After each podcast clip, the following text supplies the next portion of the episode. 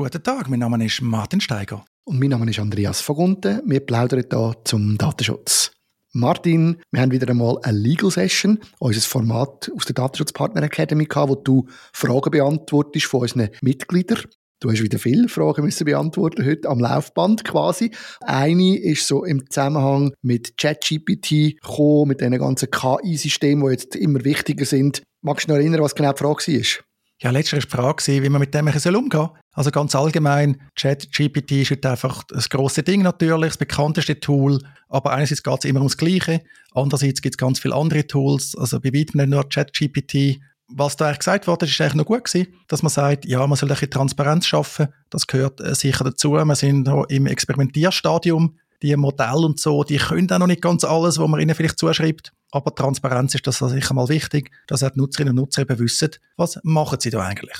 Genau, und ein Punkt, wo die Person, die die Frage gestellt hat, noch darauf hingewiesen hat, sie tun auch Mitarbeiter anleiten und Mitarbeiterinnen, dass sie vorsichtig sein in Bezug auf das Einpasten von personenbezogenen Daten in die Chat-GPT oder Chatbots rein. Und da ist mir heute in dem Zusammenhang gerade in Sinn gekommen, ist heute ein Zeitungsartikel gewesen, einer von der grossen Tageszeitungen, wo sie so zehn Tipps im Umgang mit ChatGPT gemacht haben. Und dort hat man zum Beispiel gesagt, man kann das brauchen, um E-Mails beantworten. Und da soll man einfach die ganze E-Mail inklusive Absender in das ChatGPT kopieren und sich dann die Antwort generieren lassen. Da habe ich mich dann gefragt, ist das sinnvoll, den Namen, Personendaten von diesen anderen Personen einfach so OpenAI zu liefern?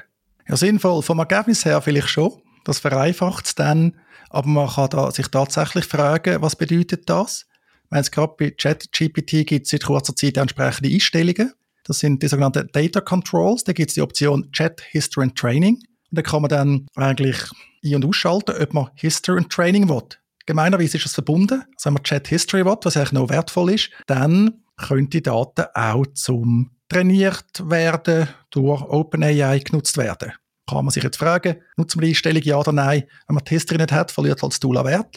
Aber ich wäre im Moment schon noch ein bisschen vorsichtig. Gerade äh, ChatGPT wird ja deklariert, das ist eigentlich ein Beta-Tool noch. Also da kann noch vieles schief gehen.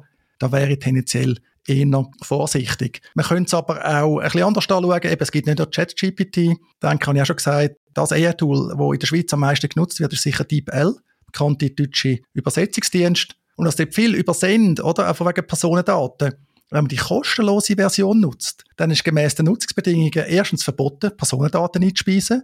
Und wieso ist das zweitens verboten? Weil der Anbieter von DeepL natürlich sagt, ja, wir nutzen die Daten alles fürs Training von unserem Modell. Wer das also nicht will, der muss die kostenpflichtige Version nutzen und einen Auftragsverarbeitungsvertrag abschließen.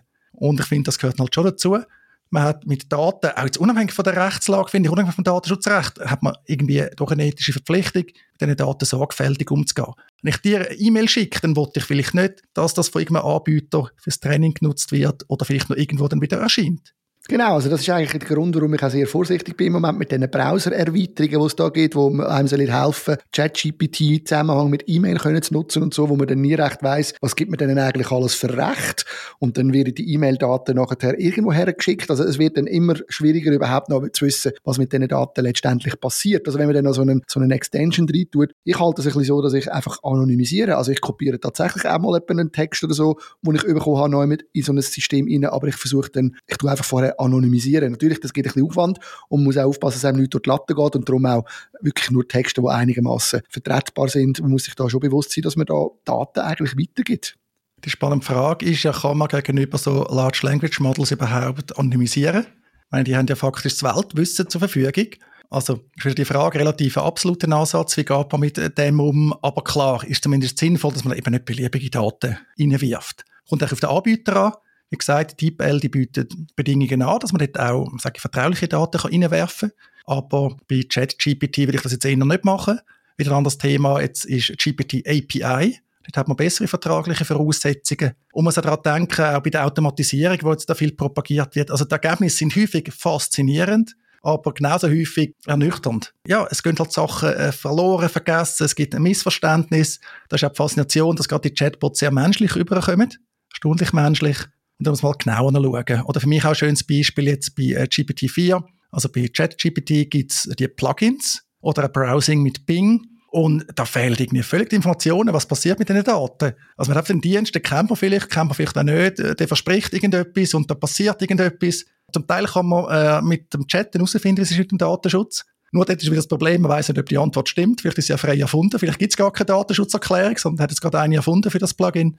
Also ein bisschen Zurückhaltung ist da, denke ich, angebracht. Und wenn man eben so Sachen gegen außen exponiert, Transparenz schaffen, ja, man experimentieren, vielleicht nicht gerade die Helvetia für sich mal gehabt, oder? So ein Chatbot dann als äh, das Größte der Welt äh, Sache Innovation anpreisen, gleichzeitig aber im Kleindruck schreiben, nein, bitte nutzt es nicht, viel zu gefährlich. Also, dass man da im Moment die richtige äh, Mischung findet. Ich glaube, wir haben im Moment eine grosse Chance, nämlich das Zeitfenster, wo es wird toleriert wird, dass man da experimentierfreudig ist. Das wird nicht ewig so bleiben, logischerweise. Auch weil AI-Regulierung kommt. Genau, aber nicht die italienische Datenschutzbehörde hat da schon mal eine, eine Regel vorgeschoben oder haben sie das wieder aufgehoben oder weißt du nicht mehr, was, was da der Hintergrund war?